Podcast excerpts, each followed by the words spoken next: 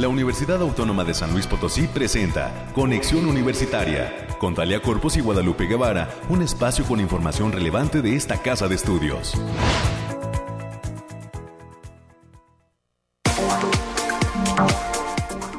Muy buenos días a todas las personas que se encuentran ya en la sintonía de este el espacio de noticias de la Universidad Autónoma de San Luis Potosí. Gracias por estar eh, con nosotros aquí en Conexión Universitaria. Soy Talia Corpus y les saludo a nombre de todo el equipo que hace posible este esfuerzo de comunicación. Eh, vamos a tener para usted información relevante de lo que acontece en nuestra institución. En diversos momentos estaremos compartiendo temas de interés y por ello le pido que se quede con nosotros, por favor, hasta las 10 de la mañana.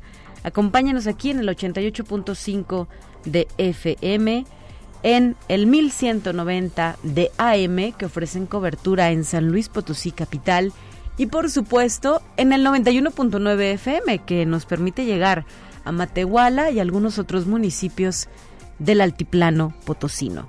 A través de internet usted nos puede escuchar en la página web radio y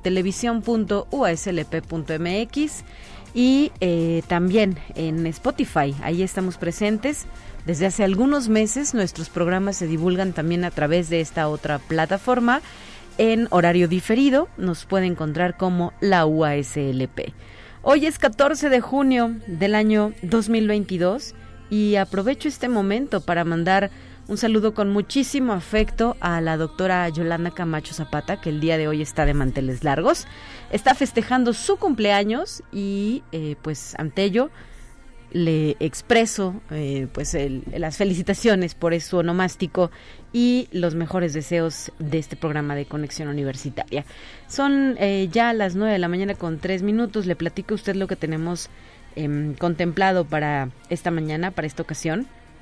A las 9.20, nuestro primer bloque de entrevista, vamos a platicar sobre la presentación del libro titulado Derechos Humanos desde América Latina, Difusiones y Estrategias Actuales, eh, para lo cual contaré con la participación en estos micrófonos del doctor Alejandro Rosillo, quien es investigador de la maestría en Derechos Humanos de nuestra universidad, así como la maestra Constanza Estepa y el maestro Marcelo Maisonave, coordinadores de esta publicación que esta misma semana será eh, presentada en la división de posgrado de la UASLP. A las 9.30 de la mañana eh, tendremos la oportunidad también de recibir en estos micrófonos a un estudiante de la maestría en Gobierno y Políticas Públicas de la Facultad de Derecho. Se trata del licenciado Alberto Canosa Olvera, quien eh, se ha integrado como parte del Consejo Juvenil y Empresarial Juvenil, Empresarial y Emprendimiento Potosí del Instituto Potosino de la Juventud, el IMPOJUVE por sus siglas, y justo nos va a compartir pues qué representa para él llegar a este espacio y qué acciones impulsará al formar parte de este consejo. En los temas culturales, hoy regresamos de nueva cuenta a la Coordinación Académica en Arte, que mantiene una intensa actividad rumbo al fin del semestre en esta ocasión para platicar con su director, el maestro Oscar Montero, y con Areli Malváez Osorio de la Universidad Intercultural del Estado de México, ya eh, que eh, ha sido inaugurada una exposición que lleva por título Hashistlán y es una muestra colectiva que justamente se exhibe ahí en la Caarte, que se localiza dentro de la zona universitaria poniente. Así es que para tener los detalles y la invitación en viva voz de quienes lo organizan, en los temas culturales hablaremos de esta exposición colectiva Hachistlán.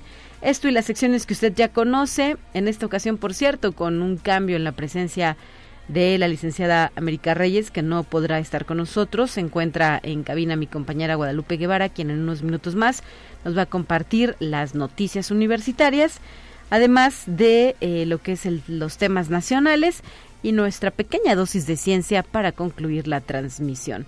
Gracias por su apoyo en los controles técnicos Anabel y también a nuestro productor, el ingeniero Efraín Ochoa.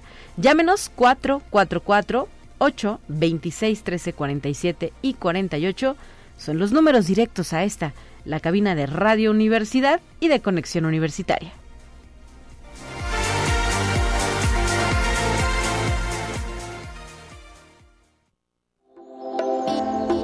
aire, frío, lluvia o calor?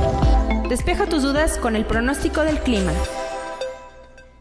Revisamos las cuestiones climatológicas y le comento que en San Luis Potosí capital, en esta mañana, el termómetro está marcando una temperatura ambiente de 16 grados centígrados, eh, con intervalos nubosos en las próximas horas. Hay un 60% de probabilidad de precipitaciones pluviales, según la información disponible al momento. Y para mañana se pronostica una eh, temperatura máxima de 24. La verdad es que este mm, intento de lluvia nos está dando tregua en cuanto al calor. Mañana también hay un 80% de probabilidad de precipitaciones pluviales, pero le invito a estar atento del reporte del Bariclim que tiene pues mucha más certeza respecto a lo que nos depara en cuestiones climáticas. Para Matehuala, en este momento se está reportando una temperatura ambiente de 17 grados centígrados. Por la tarde habrá intervalos nubosos con chubascos tormentosos y se pronostica una máxima de 30, una mínima de 16 grados centígrados. Mire, resulta interesante que en esta región el sol se pone a las 8 de la noche con 30 minutos, situación que obviamente podría cambiar si resulta cierto eh, pues ese dicho de la presidencia de la República, del presidente de la República, que ha mencionado recientemente que podría México dejar de participar en esta estrategia que se conoce como el horario de verano, que quizá 2022 sea el último con horario de verano. Obviamente, pues hay comentarios a favor y en contra de esta medida. Yo le puedo decir que soy en contra del horario de verano, prefiero el horario normal, pero eh, pues eso ya es muy personal, ¿verdad? Ya veremos qué sucede en este sentido. Y hay luna llena también, la luna está iluminada al 100%. Espero que usted haya visto eh, la luna de ayer por la noche era increíble, espectacular, una luna llena redonda, enorme, bellísima y seguramente esta condición se va a presentar también el día de hoy, martes. 9 de la mañana ya con 8 minutos, tenemos más.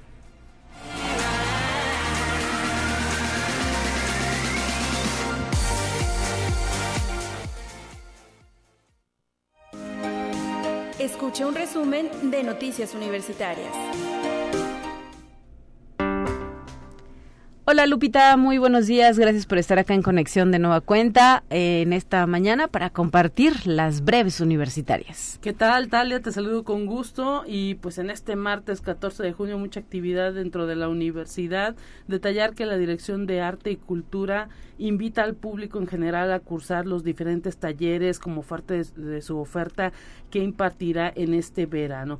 Hablamos de las clases como danzas de Asia, eh, K-pop, eh, Skins, una región poco conocida de la India, Haiku y Origami, un taller de escritura creativa y Somos Cuentos, puros cuentos, contando cuentos, escritoras y escritores mexicanos del siglo XX. Son algunos de los títulos de estos talleres que darán inicio el próximo lunes 20 de junio de este año. La fecha límite de inscripción es el próximo 16 de junio, así que no lo deje para después y todo el público potosino puede sumarse a la Dirección de Arte y Cultura de la Universidad Autónoma de San Luis Potosí, que se localiza aquí en la calle de Arista.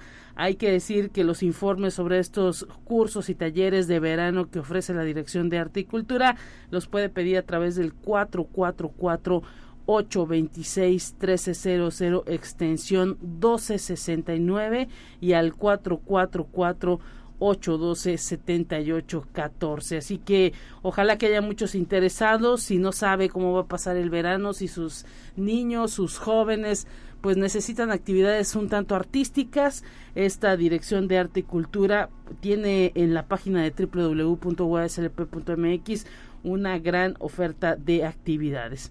Y bueno, detallar también que la coordinación académica en arte está dando a conocer a todos los estudiantes de esta casa de estudios que el próximo 19 de junio es la fecha límite también para inscribirse a la oferta de cursos y talleres de verano 2022. En este caso, tal hay que recordar que pues los estudiantes universitarios están obligados a llevar una materia optativa, una materia que tenga que ver con cuestiones artísticas y desde la coordinación académica en arte se les hace esa oferta para que quienes no tengan oportunidad durante el semestre y quieran cursar todo un verano esta materia lo pueden hacer.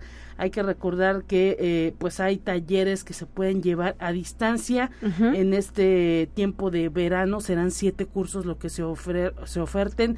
Tres van a ser presenciales y los demás serán a distancia de modalidad híbrida, es decir, en Internet.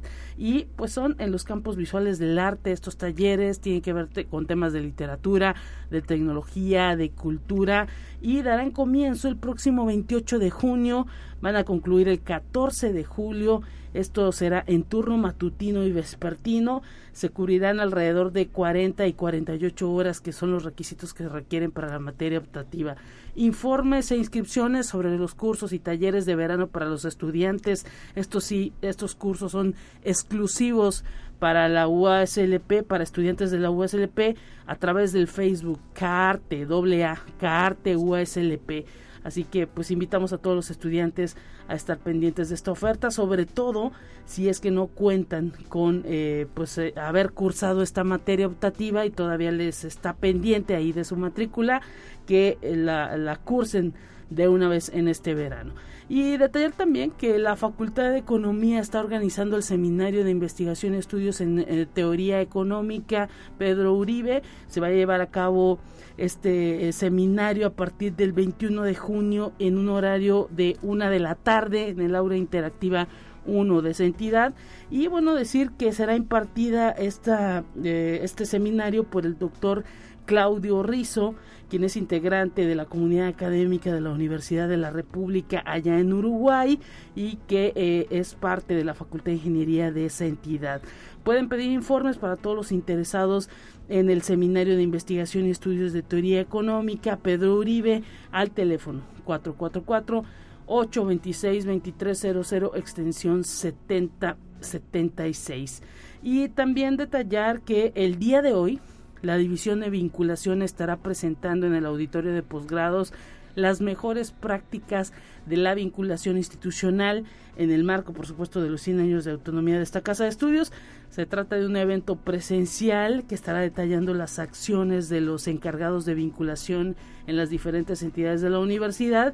Y bueno, la presentación arranca a esta hora, a las 9 de la mañana. También el día de hoy, pero ya por la tarde, a la una de la tarde para ser exactos, la Biblioteca Pública de la Universidad, que es nuestra vecina aquí de Radio Universidad, está invitando a los espacios BPU, Space BPU, a través de Twitter, esto es en línea, en la cuenta arroba BPU-USLP en Twitter y eh, estará como invitado de estos Space BPU Eric Guerrero, quien estará platicando de la importancia de la comunicación organizacional desde el sistema de bibliotecas. Así que los invitamos y no se lo pierdan. También el día de hoy, pero a las 19 horas, los vecinos de la biblioteca, eh, el Centro de Documentación Histórica Rafael Montejano y Aguiñaba, que también son vecinos aquí de Radio Universidad, inaugura la exposición Manuel José Otón 1858-2022. Esta eh, exposición fue realizada por un grupo denominado Sin Copas y que está integrado por eh, Marta Carrillo, Margarita Garza, Coco Guel, Claudia Garay y Cintia Isabel Hernández. Y pues los esperamos en esta inauguración de exposición en el Centro de Documentación Histórica Rafael Montejano y Aguiñaga a partir de las 19 horas, eh, las 7 de la tarde en Damián Carmona 130 aquí en la esquina de Arista y Damián Carmona. Así es, Lupita, y si me permites hacer el comentario, justamente coincide con el 164 aniversario de nacimiento del poeta, dramaturgo y político mexicano Manuel José Otón. Eh, seguramente hoy habrá actividades diversas y entre ellas esta que mencionas, eh, que se suma el Centro de Documentación Histórica de nuestra institución, de nuestra casa de estudios. Y pues eh, lo más conocido quizás sea el poema Idilio Salvaje, considerado también uno de los poemas más representativos de nuestro país. Ahí recordando al poeta potosino Manuel José Otón. Así es, estaremos eh, pues siguiendo esta actividad y eh, si no puede venir la inauguración, esta muestra eh, estará eh, pues vigente también el resto del verano. Y hay que decir también que la Facultad de Ciencias de la Comunicación está invitando al público en general a participar de las jornadas de comunicación y fotoperiodismo. Esto en el marco del Día de la Libertad de Expresión, que en esta ocasión estará presentando la charla del fotoperiodista ganador del Premio Nacional de Periodismo, Javier Verdín. Él eh, pues estará aquí en San Luis Potosí y la cita para acudir a su charla es el próximo viernes 17 de junio a partir de las 5 de la tarde en el auditorio de la Facultad de Ciencias de la Comunicación que se localiza en Avenida Caracorum 1245 en Lomas cuarta sección. La entrada será totalmente libre y bueno, pues ojalá que mucha gente pueda estar presente ahí en la Facultad de Ciencias de la Comunicación. También eh, detallar que hay mucha actividad y bueno, la División de Desarrollo Humano a través del Departamento de Capacitación, Evaluación y Desarrollo está invitando al taller interactivo KPLS de Recursos Humanos.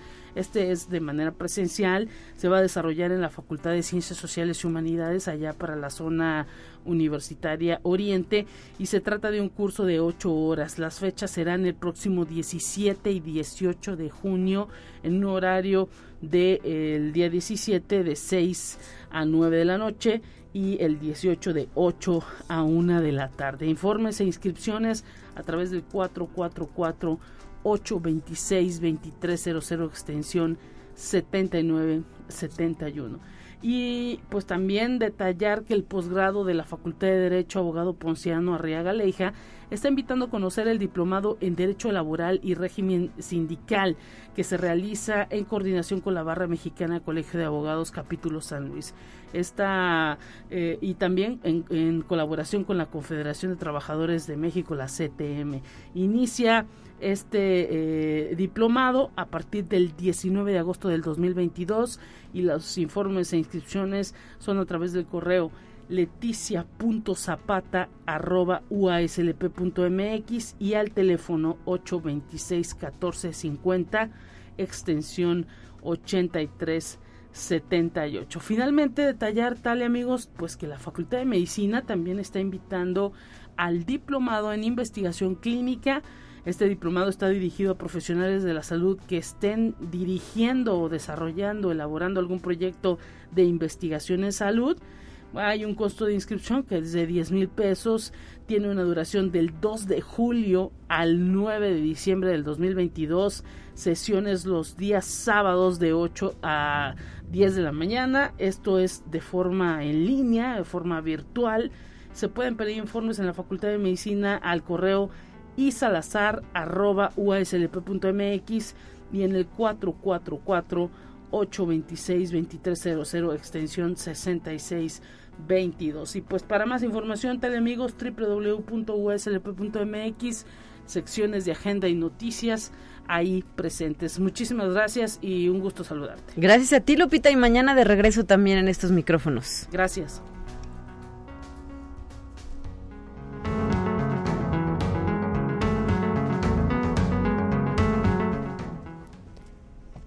Son ya las 9 de la mañana con 19 minutos y vamos a continuar porque tenemos listos a nuestros invitados de la siguiente participación. Antes de ello, me gustaría comentar también eh, que tenemos otra invitación aquí sobre la mesa que nos hace la coordinación para la innovación y la aplicación de la ciencia y la tecnología. Está ofreciendo el curso de capacitación titulado Contaminación atmosférica a través de las imágenes de satélite. Esto será del 20 de junio al 1 de julio de 2022 y los informes se pueden solicitar al teléfono 444-826-2300 extensión 8431 o también al correo electrónico margarita.estrada arroba uaslp.mx.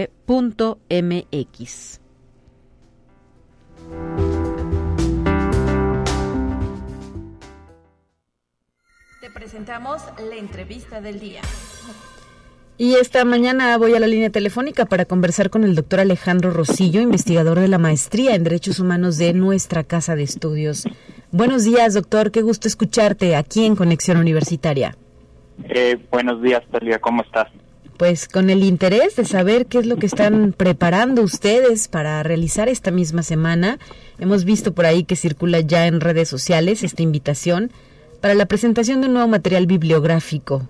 Platícanos de cuál se trata y danos los detalles de este evento. Sí, mira, el día de mañana, eh, ahí en la División de Estudios de Posgrado de la Facultad de Derecho en Sierra Leona, eh, vamos a presentar eh, un libro que se titula Derechos Humanos desde América Latina, Discusiones y Estrategias Actuales. Este libro es un libro bastante grande, es de más de 700 páginas, de hecho está la versión impresa, pero también la electrónica. es coordinado por dos egresados de la Maestría en Derechos Humanos, que es Costas Estepa y, Marcelo Macionave, que ellos son argentinos. De hecho, el libro, el libro es coeditado con la, con la Universidad este, de Rosario, la Universidad Nacional de Rosario, sí. de donde ellos son egresados de licenciatura y luego se han incorporado ya también como docentes luego de la maestría. ¿Y qué reúne este libro? ¿De qué texto se trata? ¿Qué plumas están ahí presentes?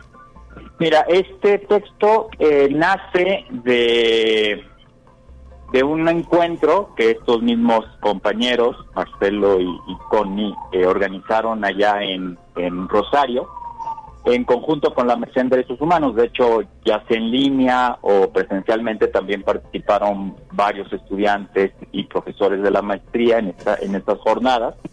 Y como producto de las jornadas, digamos, como memoria de estas jornadas, se fue organizando este texto, ¿no? Es un texto que, bueno, en términos de, eh, digamos, en torno a los derechos humanos, pues va conteniendo eh, diferentes temáticas, pero eso sí, todas coinciden en que tienen una perspectiva crítica, ¿no? Claro. Eh, digamos, comienza con unos, uno, unas reflexiones más teóricas sobre cómo ubicar los derechos humanos desde América Latina, cómo entenderlos desde nuestra situación y luego van desarrollando diferentes temáticas que son muy adecuadas a lo que en la maestría en derechos humanos llamamos la teoría crítica de derechos humanos, que es un poco, eh, digamos, pensar los derechos humanos desde el lugar geopolítico que tiene América Latina, ¿no? No, no solo ver los derechos humanos simplemente como valores universales, sino entenderlos pues desde la ubicación propia geopolítica de, los pueblos latinoamericanos. Si te parece, doctor, eh, vamos a darle la bienvenida también ah, a, a Constanza Estepa y a Marcelo Maisonave, quienes se encuentran en la línea telefónica. Muy buenos días.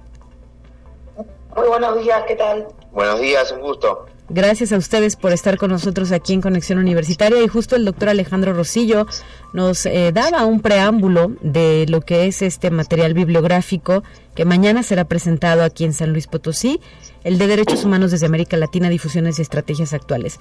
¿Qué nos pueden decir ustedes sobre este material? ¿Quién nos quiere eh, compartir sus impresiones sobre lo que ha resultado de estas reflexiones? Bueno, la verdad que es una gran alegría estar aquí en San Luis eh, presentando este material que tiene que ver con trabajos de investigación que se han desarrollado en los últimos años, tanto por parte de investigadores de aquí de México, particularmente de la Universidad Autónoma de San Luis Potosí, y también de investigadores y docentes de Rosario, de la Universidad Nacional de Rosario, y también de la Universidad Nacional de La Plata en la Argentina. Estas son investigaciones que obviamente parten de una perspectiva crítica de los derechos humanos, que se eh, sitúan en la búsqueda de, soluciones, de propuestas, eh, de inquietudes que tienen que ver con responder a las demandas, a las necesidades, a la realidad social que atraviesan nuestras comunidades eh, que sufren violaciones a derechos humanos. Y en ese sentido se, proponen, se incluyen en el, trabajo, en el libro, tanto propuestas teóricas como, como experiencias de investigación y, territoriales en distintos ámbitos. Ustedes podrán encontrar en el material eh, discusiones sobre derecho a la salud, eh, derecho eh, a un ambiente sano, derecho a la educación, cuestiones vinculadas a las luchas por la autonomía y, soberanía en materia territorial de pueblos indígenas, es decir, distintos, distintas perspectivas que hacen a nuestra idea de derechos humanos. Perfecto. Si habláramos de algún número de participantes, ¿de cuántos eh, estaríamos eh, pues eh, teniendo presentes en este texto, en el, el libro que mañana será presentado, Constanza? Sí, en primer término sería importante destacar que más allá de los autores y autoras, este trabajo forma parte de un proyecto colectivo editorial que surge desde la Universidad Nacional de Rosario y la Universidad Autónoma de San Luis Potosí. En este caso se han involucrado editorialmente distintos profesionales de la Universidad Nacional de Rosario, particularmente del Instituto de Cooperación Latinoamericana, más allá de propiamente los autores. Aquí vamos a encontrar alrededor de 40, 40 trabajos que implica un, esfuerzo de, un libro que tiene más de 800, 800 páginas que involucran de alguna u otra forma 40 tesis sobre los derechos humanos, porque esta propuesta que nosotros realizamos también tienen que ver con una cuestión epistemológica de pensar los derechos desde aquello que falta. Entonces, eh, aquí van a encontrar eh, 40 experiencias y 40 aportes para entender los derechos humanos no como disciplina, aunque sí son una herramienta de, investigación y de estudio, sino como predicados críticos que, que, reclaman en cierta forma los derechos de aquellos que, que aún no han podido alcanzarlos. Claro. Eh, ¿El libro ha sido impreso o es formato digital? ¿Cómo se eligió en esta ocasión? Bueno, el libro en primer término está disponible por eh, la web, en el repositorio digital de la Universidad Nacional de Rosario. En primer término, nuestra propuesta fue desarrollarlo digitalmente porque nos parecía una buena oportunidad eh, para lograr que sea accesible en cualquier eh, punto de América Latina. Eh, asimismo, a partir de nuestra visita a la Universidad Autónoma de San Luis Potosí, eh, estuvimos dialogando con colegas, autores y autoras y hemos decidido hacer una, una primera impresión del material, que es lo que vamos a estar presentando el día de mañana en la UASLP. Muchísimas gracias por eh, darnos este preámbulo y esta invitación para estar ahí mañana justamente en la sala interactiva de la División de Estudios de Posgrado en punto de las 12 del día. Constanza Estepa, gracias. Muchas gracias. Gracias, Marcelo Maisonave, también por tu participación de esta mañana. Muchas gracias a ustedes y bueno, estamos en comunicación para lo que necesiten. Gracias y que sea un éxito este evento.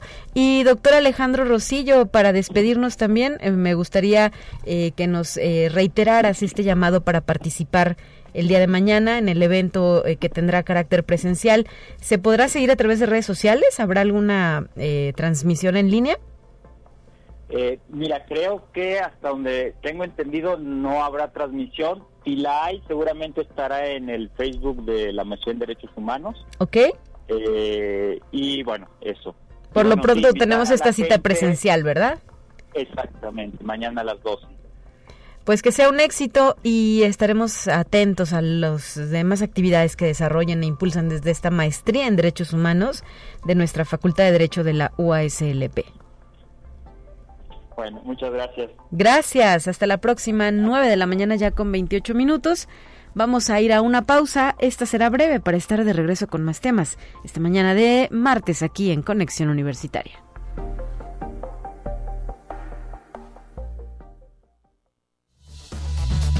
Es momento de ir a un corte, enseguida volvemos.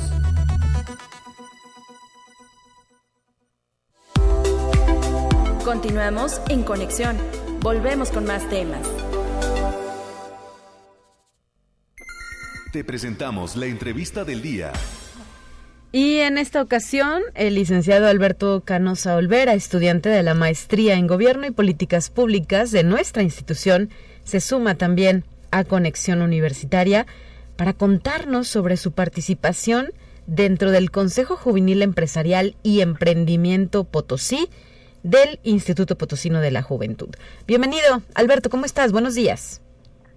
Hola, ¿qué tal? Muy buenos días allá a todas y todos ahí en la, en la cabina. Eh, un afectuoso saludo a toda la audiencia que también pues, nos está sintonizando y pues bueno, desde luego muy agradecido primero que nada por la, por la invitación y pues bueno, es para mí un deleite el poder compartir este espacio con ustedes. Muchísimas gracias. Así es, sabemos que hace algunos días eh, se dio eh, pues esta toma de protesta. Ustedes como integrantes rindieron protesta al ser eh, eh, ya parte de este Consejo Juvenil Empresarial y Emprendimiento Potosí. Que platícanos qué objetivo persigue, a quienes se ha invitado a participar y qué se tomó en cuenta para su postulación. Perfecto, Talia. Eh, bueno, eh, realmente, bueno, la toma de protesta del Consejo fue fue el día 12 de mayo de, este año. Este, está integrado realmente por, por jóvenes eh, empresarios, emprendedores de distintas cámaras, organizaciones. estamos hablando aproximadamente de que somos de 35 a 40 personas que integramos este este consejo aproximadamente sí. para dar, pues, bueno, representación a las, a las cuatro regiones del estado. Y pues bueno, desde luego el principal objetivo de este consejo es eh, asesorar, eh, generar, apoyar, promover y recomendar a la dirección general eh, y que en, este, en esta situación pues bueno está está abanderada por el licenciado Jesús Joaquín García, que también, bueno, aplaudo el mérito de que desde, desde un inicio siempre ha estado, pues ahora sí que impulsando, siempre ha estado con la mejor disposición de, apoyar. Y pues bueno, nos encargamos básicamente de asesorar a la Dirección General eh, y a la Junta Directiva del, del INPOJUVE, el Instituto Potosino de la Juventud, eh, lo referente ahora sí que a todos los proyectos, programas, políticas públicas en materia de gran impacto económico en la juventud. Y de bueno, de esta manera que eh, con este consejo realmente se busca el establecer una red juvenil de emprendimiento y empresarial para poder eh, lograr generar oportunidades laborales y de negocio en, cuestión de pymes que sean 100% potosinas y desde luego pues de esta manera el, lograr robustecer el desarrollo económico y ampliar la oferta laboral en nuestro en nuestro estado. ¿Qué representa para ti pues haber o estar ya siendo parte de este de esta consejo, Alberto? Eh, pues bueno, desde luego una, una, un gran agradecimiento y, muy satisfecho por, por, el haber este, logrado eh, ser parte de, este consejo. Desde luego conoces personas eh, muy, muy valiosas y pues me da mucho gusto ver que cada vez somos más los jóvenes que, que, estamos interesados en formar parte de estos espacios democráticos y de participación ciudadana. Y bueno, aprovecho también el, el espacio para, para hacer un atento llamado a, que se sigan sumando más personas, más chavas, más chavos eh, a este tipo de ejercicios que, que desde luego, pues bueno, son de, interés público, los conciernen a, todas, a todos. Y pues bueno, considero también eh, medular que las voces de las juventudes eh, podamos ser escuchadas a través de nuestras distintas propuestas, opiniones, desde luego con nuestra visión novedosa eh, además de tener una participación pues activa dentro de estos órganos eh, tomadores de decisiones e incidir en el diseño, la evaluación y la implementación de los proyectos, programas, políticas públicas en, materia eh, de desarrollo económico. Hay que señalar además que este tipo de espacios no tienen una retribución económica, son totalmente honoríficos. Es, es correcto, eh, Talia. Eh, realmente los cargos eh, son totalmente honoríficos y, pues bueno, por el desempeño del encargo eh, del, mismo, pues bueno, no se recibe ningún tipo de, retribución económica. ¿Durante cuánto tiempo estará vigente este consejo? El encargo dura, tiene una duración de dos años. termina y finaliza en 2024. Muy bien. ¿Y se reúnen cada que cada una vez al mes, dos veces? Eh, sí, de hecho, bueno, recientemente te comento, Talia, que recientemente acabamos de sostener la primera eh, reunión, eh, el primer acercamiento ya, ya como consejo, ya integrado, eh, la acabamos de sostener la semana pasada, pero sí realmente se, trazaron ahí, pues bueno, algunos objetivos, algunas metas, desde luego la presentación ahí de, pues de, las y los integrantes que conformamos este, este consejo, y pues realmente trazar eso, la, la ruta, el objetivo a, seguir, la meta a alcanzar, eh, y pues bueno, realmente muy muy contentos por poder formar parte de, este de este gran consejo. Y platícanos cómo relacionar eh, lo que abordas a través de tus estudios de maestría en gobierno y políticas públicas con la integración de este consejo. ¿Cómo se cruza lo que se aprende en el aula a lo que llevas a la práctica, no? Ya eh, como lo hemos venido comentando. Claro que sí, Italia.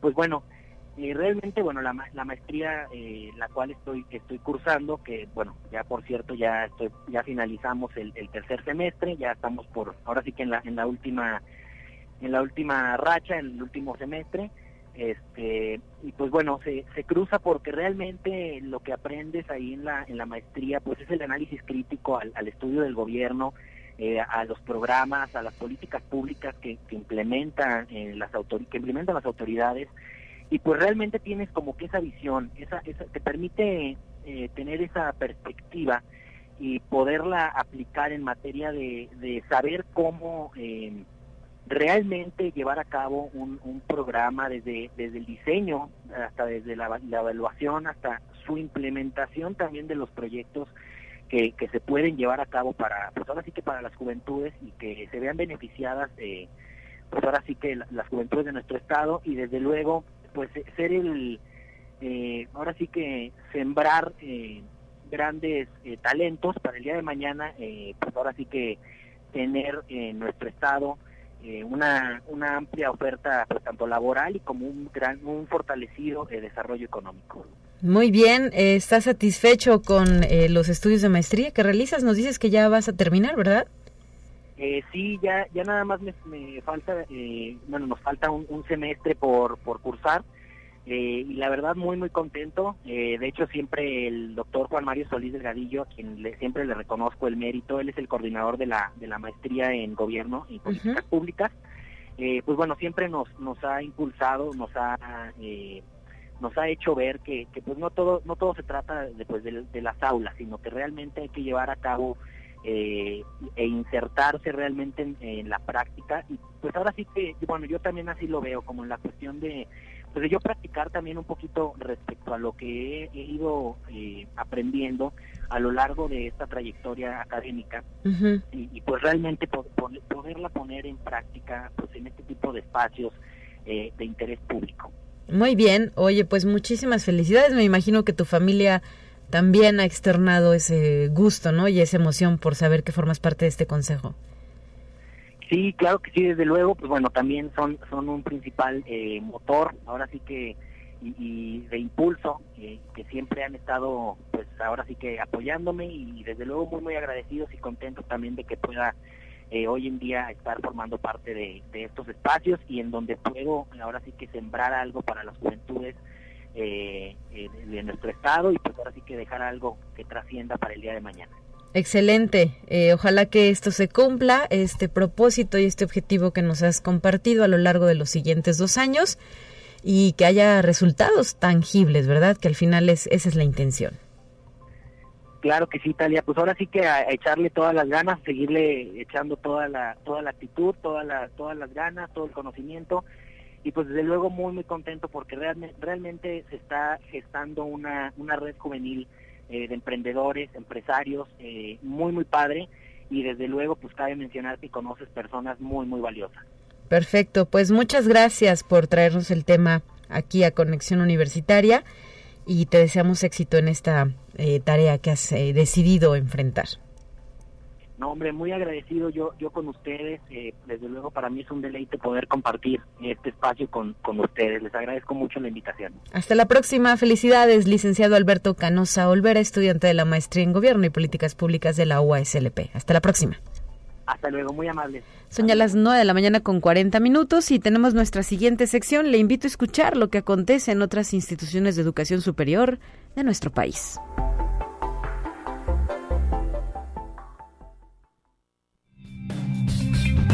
Entérate qué sucede en otras instituciones de educación superior de México. Este 26 de junio del 2022 es la fecha límite para la inscripción en las becas Santander Tecnología, que convoca a docentes, personal administrativo y estudiantes que laboren o estudien en alguna universidad de nuestro país a participar con base en una convocatoria que incentiva el trabajo en adentrar el conocimiento que creará el futuro. Las y los interesados pueden consultar las bases en pp.becas-santander.com diagonal ES. Conexión Universitaria.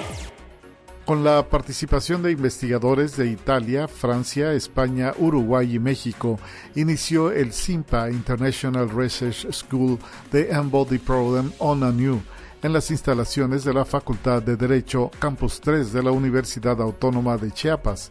Este encuentro es organizado por la Facultad de Ciencias en Física y Matemáticas de la UNACH, en conjunto con el Centro Internacional de Matemáticas Puras y Aplicadas. El evento de carácter internacional ha sido un motor de desarrollo de la ciencia y en particular de las matemáticas y está dirigido a estudiantes avanzados de licenciatura y posgrado. Conexión Universitaria. El rector de la Universidad Michoacana de San Nicolás de Hidalgo, Raúl Cárdenas Navarro, entregó reconocimiento a los integrantes de la banda de guerra y escolta por haber puesto en alto el nombre de la universidad en los últimos 35 años, tiempo durante el cual han registrado siete primeros lugares en competencias nacionales. Ante fundadores de la banda de guerra y escolta de la Universidad Michoacana, el rector aseguró que la agrupación es símbolo de identidad y ha promovido el nicolaicismo a través de la cultura. Conexión Universitaria. La educación superior presenta problemáticas históricas y estructurales que se acentuaron con la pandemia. Por ello, en la Universidad Nacional Autónoma de México se invirtieron recursos y esfuerzos para reducir la brecha de desigualdad al distribuir entre los alumnos miles de equipos y dispositivos electrónicos, modems y becas de conectividad. Así lo afirmó el rector Enrique Graue Vigers. Con acciones como esas y el redimensionamiento de otras tantas problemáticas desde las experiencias recientes, se transitó con éxito esta difícil etapa. También ayudaron las becas estudiantiles otorgadas por el gobierno federal a la totalidad del bachillerato y a más del 50% de la matrícula estudiantil en licenciatura.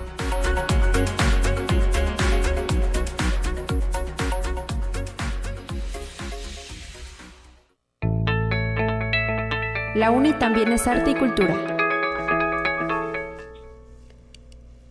En la línea telefónica se encuentra el maestro Oscar Montero, director, de la Coordinación Académica en Arte, a quien le doy la bienvenida a Conexión Universitaria. ¿Cómo estás, maestro? Buenos días. Hola, Talia, ¿qué tal? Buenos días. Gracias por abrir este espacio y por recibirnos. Gracias a los radioescuchas. Gracias a ustedes. Sabemos que eh, tienen todavía actividad que se está llevando a cabo. Tan solo el día de ayer llevaron a cabo la apertura de una nueva exposición colectiva, ¿verdad? Así es, vino la, la, gente de la Universidad eh, Indígena del Estado de México y el doctor Joffre Flores ha tenido contacto conmigo desde el año pasado en línea y hemos este, empezado a colaborar. Vamos a hacerlo ya a través de un convenio y eh, recibimos por parte de sus alumnos sus alumnos como parte de la licenciatura que estudian ellos de arte y diseño, tienen que exponer a 100 kilómetros de su, su sede. Ok. Entonces buscaron alrededor y en recomendación del maestro Joffre nos, nos pidieron que si podían exponer con nosotros. Lo recibimos ayer, llegaron ayer a la coordinación, montamos la galería y está en exposición la obra de 12 alumnos que vienen de allá. La, la obra se llama Hachistlán y tenemos a una de las alumnas del colectivo, Areli, que también está con nosotros, creo, aquí en la línea. Fíjate que no hemos podido contactarla aún. No se han le sigo contando yo. sí, platícanos porque al parecer tenemos mal el número de teléfono, entonces... Ya, no te apures. Mira, yo estoy muy contento con esta exposición porque es una exposición, creo yo, sin equivocarme, la primera exposición trilingüe que tiene la coordinación académica en arte, porque los muchachos tienen que eh, eh, hacer la curaduría y en la ficha técnica tienen que eh, tienen que señalar y tienen que explicar las cosas en español, en inglés y en uno de los idiomas que estudian indígenas en su universidad. Ok, interesante. ¿Y qué, qué idiomas eligieron en cuanto a lo indígena?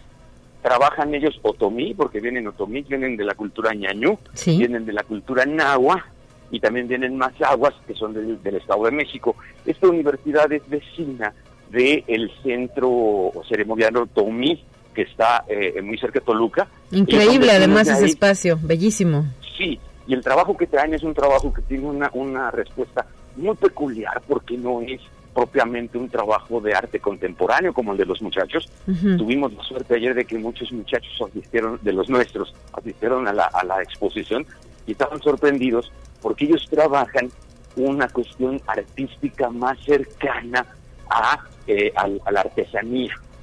Tienen eh, eh, tienen eh, eh, trabajos de, de, tela, tienen trabajos de aretes, pero que no es propiamente la artesanía que podríamos encontrar en el callejón de San Francisco, porque esta tiene toda una argumentación histórica, tiene toda una argumentación muy particular con base en la licenciatura que están estudiando.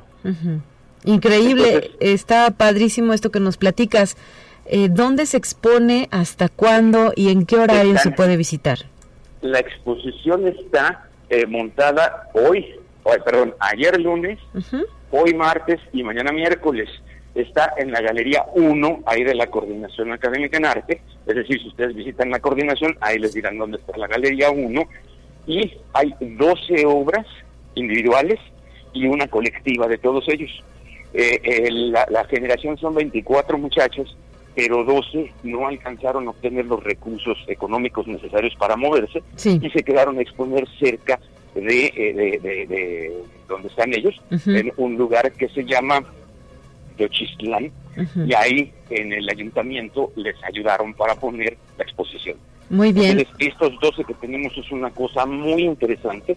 Si pueden, vayan a visitar. Hoy va a estar abierto de 9 a 4 y van a estar ahí los muchachos explicando y me decían que incluso si alguien se interesa por algo, lo ponen a la venta. Excelente, es un buen foro, ¿verdad? Para eh, llevar a cabo la, la, venta, la comercialización de sus productos artísticos.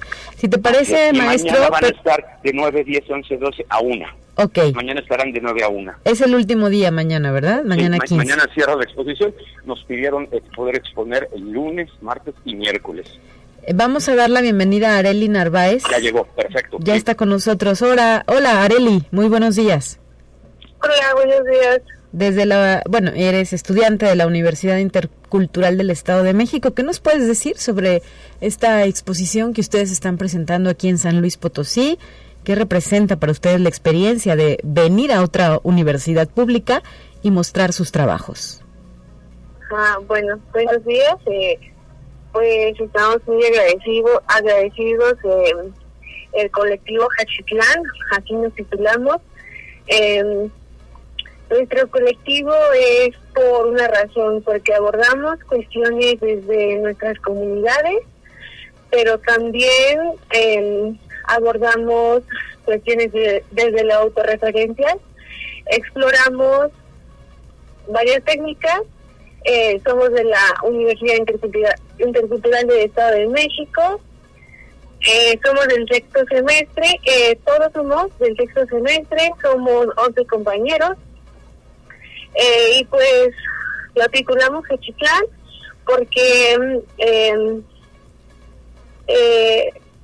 abordamos cuestiones desde la exploración del ser, entonces empezamos con las piezas de diseño eh, comienza una de mis compañeras, por se llama Yuliset, eh, ella aborda eh, em, conocimientos desde lo tradicional, posteriormente sigue, sigo yo, que abordo igual cuestiones desde, desde lo tradicional, posteriormente sigue otra de mis compañeras que presenta eh, una serie de de, bueno, más bien es una colección de, de unos sacos y, y accesorios que van juntos, van de la mano más bien con la joyería.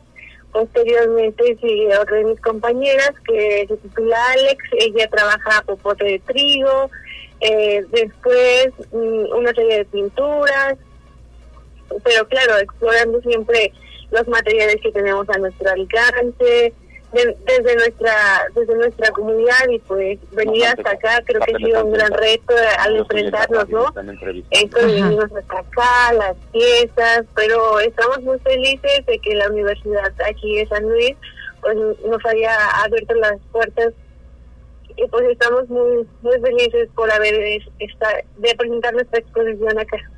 Bueno, pues quedan un par de días, hoy y mañana, eh, para poder apreciar em, en, eh, pues de manera presencial, ¿verdad? Estas obras que ustedes están eh, compartiendo. Enhorabuena a ti y a tus compañeros, Areli Narváez, felicidades y bienvenidos siempre a la UASLP. Pues muchas gracias por todo. Gracias, hasta la próxima. Adelante, maestro, te escuchamos. Algo que es importante destacar es que el, el doctor Jofre Flores, que es el jefe del departamento de la licenciatura de arte y diseño allá, eh, vino con ellos. Ayer estuvo en la inauguración y hoy está en la inauguración de la otra parte de la exposición. Entonces, eh, es, es una licenciatura que cuida mucho a sus chamacos, sale con ellos y ya los dejó. Eh, eh, la, dinámica y la didáctica importante que tiene este evento, me decía el doctor Joffre, es que los alumnos aprendan a enfrentar situaciones. Que vayan a los lugares que consigan las, galerías que no en todos lados les van a resolver la vida y entonces tienen, ellos que enfrentarse y tienen que aprender a resolver. Increíble. Bueno, pues esto es parte de, crecer y de ser un estudiante universitario, ¿no? Que además eh, deben tener todas las herramientas para poder enfrentar los retos que se eh, vislumbran en el panorama, aunque me parece que en este caso no fueron tantos. No, no, no, y además se conocieron con los chamacos aquí de la licenciatura de arte contemporáneo y yo creo que vamos a hacer varias cosas en conjunto en el futuro. Muy bien, pues estaremos atentos a lo que suceda ahí en la coordinación académica en arte a través de esta licenciatura en arte contemporáneo que es parte de nuestra oferta académica universitaria. Maestro Oscar Montero, eh, ¿qué más viene? Gracias. Nos quedan ah, un par de minutos. Cosas. Ah, perfecto. Estamos, este, estuvo con ustedes hace unos días eh, Sonia Alonso, que está promocionando ya los cursos de verano que lanza Cuart. Estamos, eh, estamos en, ese proceso. Eh, el viernes cierra Babel, este proyecto del que hemos platicado, que tuvieron también a Emilio la semana pasada aquí en, esta misma frecuencia. Sí. Es decir, estamos dándole con todo ahí en la coordinación. Perfecto. Pues seguiremos en contacto si nos lo permites. Que tengan un excelente día y enhorabuena por este proyecto. Mil gracias, Talia. Un abrazo y gracias a todos sus radioescuchas. Hasta la próxima, de 9 de la mañana ya con 53 minutos. Para concluir, tenemos lista esta la sección de ciencia. Con ello me despido. Le agradezco a usted el favor de la sintonía y le pido que regrese mañana. En punto de las 9 de la mañana estará de nueva cuenta en estos micrófonos mi colega Guadalupe Guevara. Excelente martes para todas y todos.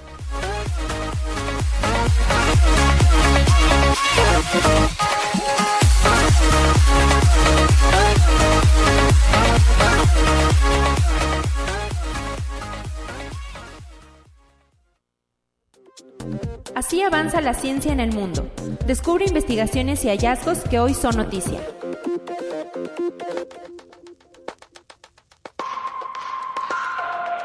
Durante los últimos 18 meses, dos hermanos e investigadores del Centro del Vuelo Espacial Goddard en la NASA han desarrollado un programa en línea que fusiona las imágenes en color de mares y océanos tomadas por los satélites de observación de la Tierra con notas musicales.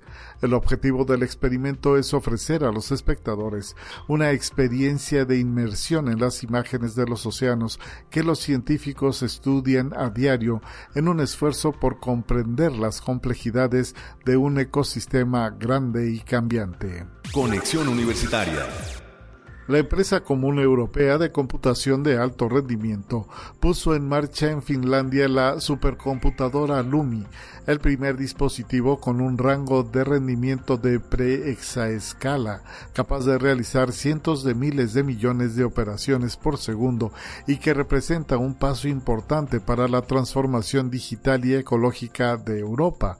Lumi es el superordenador más rápido y eficiente energéticamente de Europa y uno de los más potentes del mundo.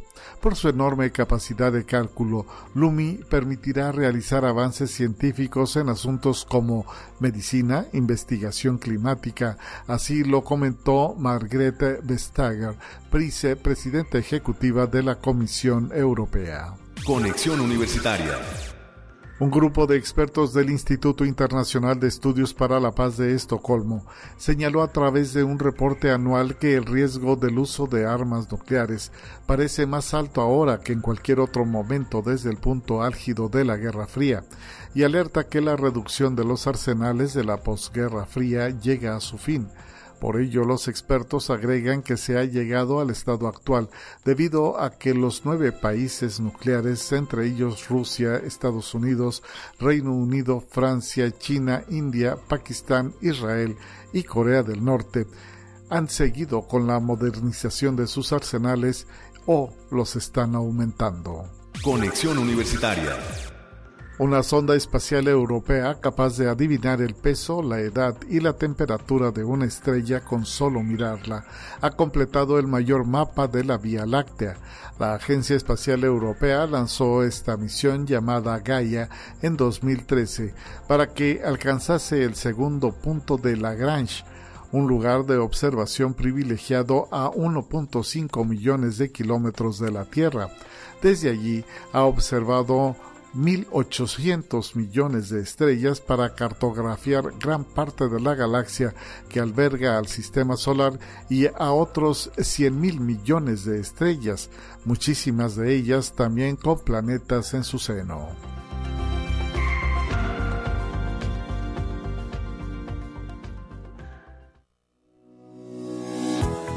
La Universidad Autónoma de San Luis Potosí presentó Conexión Universitaria con Talia Corpus y Guadalupe Guevara.